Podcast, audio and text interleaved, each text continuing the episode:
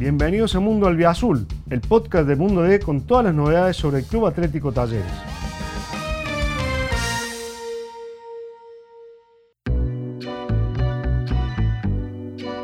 ¿Qué tal? ¿Cómo les va? ¿Cómo andan? El gusto, el placer de saludarlos en un nuevo podcast de Mundo Albiazul. Soy Agustín Careto y me acompaña hoy, como siempre, Hugo García para hablarles de muchos temas referidos a la actualidad de Talleres. Se nos viene un podcast especial porque vamos a tener la palabra del presidente de Talleres, del señor Andrés Fassi, y también de el único futbolista de Talleres del fútbol cordobés, en, realidad, que va a estar presente en Qatar 2022. Estamos hablando de Alan Franco. ¿Cómo estás, Hugo? El gusto, el placer estar con vos. Igualmente, Agus, aquí estamos.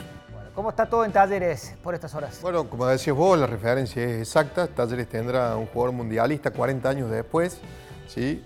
Será, o se trata, mejor dicho, de Alan Steven Franco Palma, ese es el nombre completo del volante de 24 años, ecuatoriano, que ha sido parte de los 26 jugadores definitivos que confirmó Gustavo Alfaro el lunes, casi sobre el cierre mismo del plazo para presentar la lista de, las elecciones. ¿no? Bueno, en este caso estiró lo último que podía con aquel conflicto que hubo con Byron Castillo al medio. Bueno, finalmente fue incluido el volante polifuncional que tiene, que tiene Talleres, que tiene 24 años y que está a préstamo y por el que seguramente Talleres va a ejecutar la opción. ¿no? ¿Qué balance se hace de lo que han sido estos meses de Franco? ¿Dio la talla? ¿Se esperaba incluso un poco más de él? ¿Cómo lo has visto vos? Me parece que arrancó en un nivel muy alto con el gol que eh, concretó en el mismo debut ante Colón de Santa Fe, acá en el estadio Mario Alberto Kempes para empatar un partido que, bueno, que estaba complicado justamente en el inicio de esa llave de, cuarto de final de Libertadores. Justamente llegó para, para, esa instancia conjuntamente con otros cinco futbolistas más. Después Talleres no pudo avanzar más allá de, de, aquel enfrentamiento con Vélez, pero bueno, la primera impresión de, Franco en esa llave de, octavo de final fue altamente eh, importante. Después, bueno, la imagen decayó un poco, hubo alguna lesión también eh, Agus afrontó una lesión muscular en su última convocatoria eh, o en la anterior convocatoria para jugar con, en la fecha FIFA para Ecuador. Fíjate que también debió ser intervenido dos veces eh, de unos ganglios que le habían salido a la altura del cuello y que bueno, llamaron la atención no solamente de toda la afición ecuatoriana, sino también obviamente de los habitantes del mundo talleres. Primero se le hizo una biopsia, después le fue extirpado ese ese ganglio, eh, bueno, que afortunadamente le permitió seguir eh, jugando al polifuncional volante del Azul. Y no fue hubo casualidad, ¿no? La llegada de, Franco a Talleres, porque fácil lo, tenía en el radar hace un tiempo. ¿Te parece si lo escuchamos a Andrés contando y explicando cómo se dio un poco la llegada del ecuatoriano? Con una, con una historia bastante particular, solamente damos el pie diciendo eh, que hace un tiempo lo venía buscando Talleres y que fue la primera vez que, que intentó por él cuando trajo a, Piero Ingapé hace casi ya dos años, en esa oportunidad no, no pude traerlo y ahora Fácil nos va a contar por qué se dio recién en este año.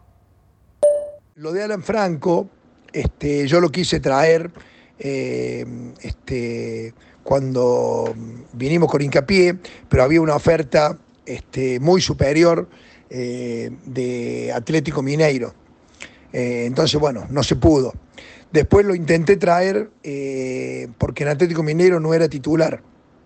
Y este, Mineiro eh, no se quedó muy contento con Talleres, este, porque bueno, ellos habían insistido mucho en llevarse a, a, Nahuel Bustos y nosotros finalmente se lo vendimos al, Grupo City. Entonces este, ellos tampoco ayudaron para que, para que el jugador pudiera venir y se fue a la MLS. Yo seguí insistiendo con él eh, y este, eh, en la LMLS eh, y este, también en acompañamiento con, con toda la estructura del, cuerpo técnico de la selección, para ellos era este, muy bueno que, él pudiera venir al, fútbol argentino. entonces nuevamente volví a la carga con, con el equipo de la MLS, nos pudimos arreglar, ¿eh? nos pudimos arreglar con Atlético Mineiro en la, en opción de compra y todo eso, y ahí vino. ¿eh? Es un jugador que nosotros ya hace más de dos años lo queremos traer. Eh, es un jugador que este, por la característica que tiene y este, su polifuncionalidad te hace este, que pueda jugar de, distintos puestos, ¿eh? este, de 5, de doble 5, este, en un 4-3-3, por izquierda o por derecha, todos los perfiles de, volante él, los cubre. Entonces, bueno, es un jugador que no es fácil de, conseguir y este, la tercera fue la vencida. Fuimos la primera vez no pudimos, la segunda no pudimos, pero bueno, esta vez se pudo. Eh, y es un, jugador importante para, este, para, el funcionamiento de, lo que seguramente eh, podrá generar acá en Talleres.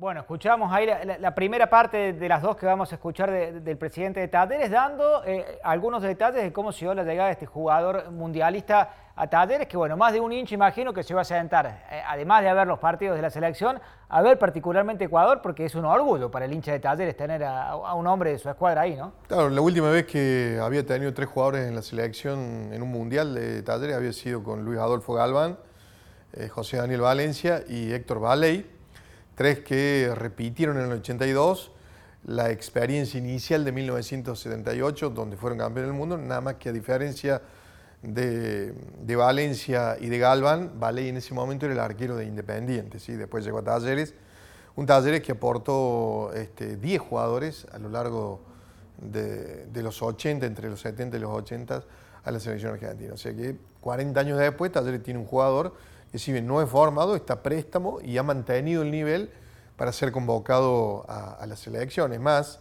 fíjate que Fassi contó recién que eh, antes de, poder comprarlo, perdón, de, poder traerlo a préstamo, en este caso hubo una charla con el cuerpo técnico de, Ecuador para ver si realmente iba, iba a ser mejor que el jugador estuviera en una liga argentina mucho más competitiva que la de Estados Unidos, donde estaba. Estaba jugando para Charlotte. Es cierto, el pase era de Mineiro, pero bueno, estaba préstamo ahí, no tenía demasiada continuidad y llegó aquí a Talleres y recuperó nivel, eh, recuperó fútbol y demostró que puede ser un, elemento de jerarquía, más allá de estas situaciones que nosotros hemos contado sobre las lesiones que, bueno, que lo han perseguido un poco. ¿no? Bueno, motivo de, orgullo, Hugo, para, para, los hinchas y otro que está orgulloso es el propio Fassi, a quien vamos ahora a escuchar eh, hablar en, segunda oportunidad, porque además del orgullo de tenerlo a Franco, eh, habla de valores en la selección de Colombia, de varios juveniles eh, del plantel de Talleres en las distintas selecciones argentinas, y, no es un dato menor eso, ¿no?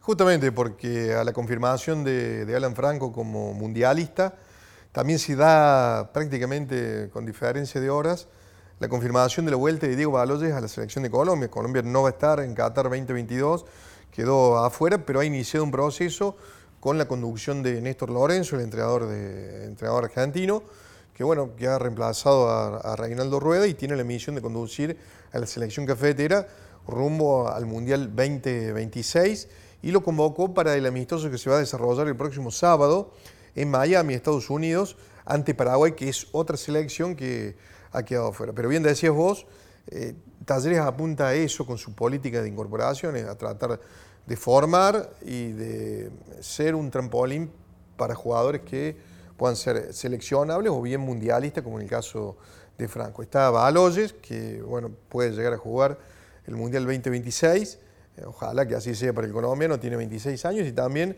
hay otros dos jugadores en proyección, algo que son el caso de Matías Catalán, que tiene nacionalidad chilena, porque uno de sus progenitores lo es.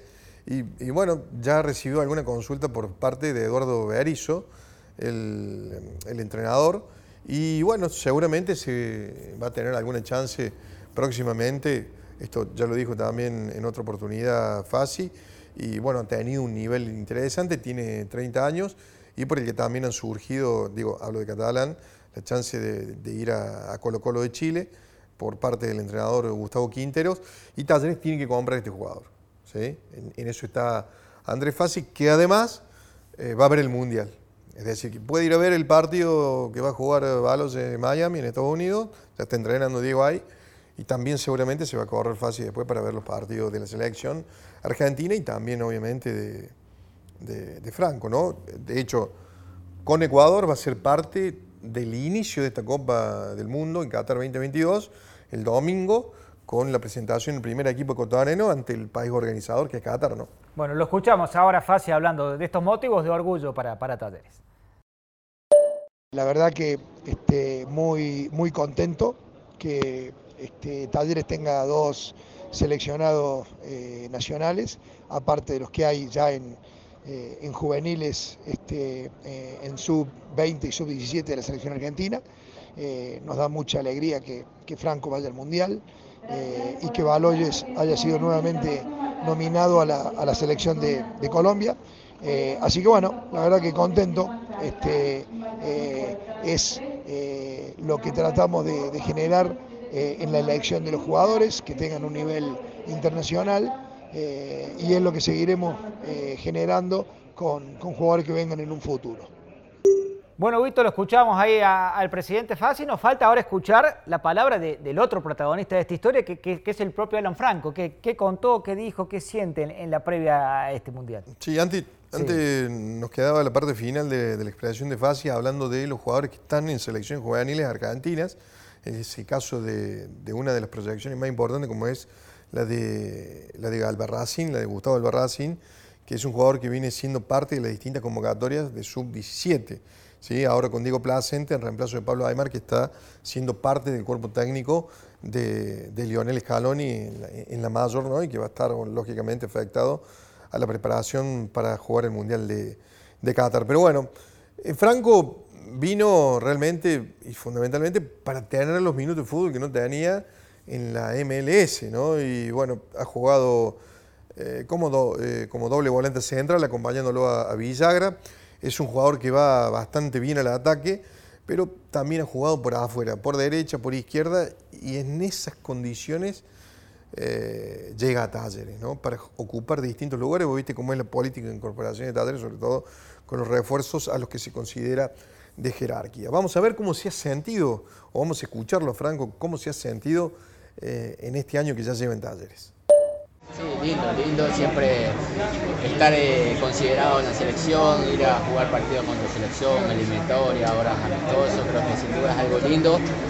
Eh, creo que vine a Argentina a, encontrarme con mi juego, a sentirme contento, a sentirme cómodo en la cancha, creo que lo, lo estoy consiguiendo ahora, creo que me estoy sintiendo mucho más cómodo, mucho más tranquilo sin duda que alegre, contento por estar nuevamente en la selección, eh, disfrutarlo, aprovecharlo y, y, estar en la lista final para, para, el Mundial. Justo eso sentía, ¿no? De que la convocatoria llega capaz en tu mejor momento en Talleres, ¿no? Vienes teniendo varios partidos en los que se te ve más cómodo, se te ve más participativo en el juego, has pisado varias veces el área, digo, la convocatoria en ese sentido también te llega en un buen momento acá. Sí, sí, sin duda que la convocatoria llega en un buen momento, como lo dije, estoy sintiéndome cómodo, me estoy sintiendo muy bien, entonces, eh, tratar de aprovechar, tratar de aprovechar el momento que estoy viviendo, cómo me estoy sintiendo y también ponerlo a, ahí a disposición de la selección. Bueno, muchas gracias. Y no, que se bueno, Vito, escuchábamos ahí la, la, la, palabra del ecuatoriano, parte final ya del podcast. No sé si por ahí tenés siempre, vos te guardás algún datito referido a lo que pueda pasar con Paredes, lo que pueda llegar a venir en materia de refuerzo, en materia de pretemporada. ¿Qué otro dato querés contarle al, al, al hincha de Talleres antes de la despedida? Simplemente eh, recordar eh, Fassi está en Estados Unidos y Estados Unidos, más allá de lo que va a haber futbolísticamente, de lo que referenciamos recién, es un mercado con el que Talleres ha hecho negocios, sobre todo eh, en venta de jugadores, ha ido Pochettino, bueno, más allá participó de la venta de Bebé, lo que se hizo en conjunto con Boca, también ha ido Federico Navarro, y es una liga que conoce bastante bien Fassi, por lo que seguramente algunas consultas va a hacer y seguramente va a recibir alguna oferta por, por Diego Baloyes. Simplemente contamos que hasta ahora hay sobre la mesa para el colombiano eh, propuestas para ir al fútbol brasileño y también para ir al fútbol belga. ¿sí? Pero bueno, no dejamos de quitarle la vista y la atención a lo que está haciendo Fassi en cuanto al mercado de, faz, de pases y de alta va a traer seguramente un jugador de, de importancia, ya tiene varios ofrecimientos y sobre todo de la liga estadounidense. Perfecto, Vito. Ha sido muy claro como siempre. Nos reencontramos nosotros la semana próxima. Tal cual. Aquí estaremos.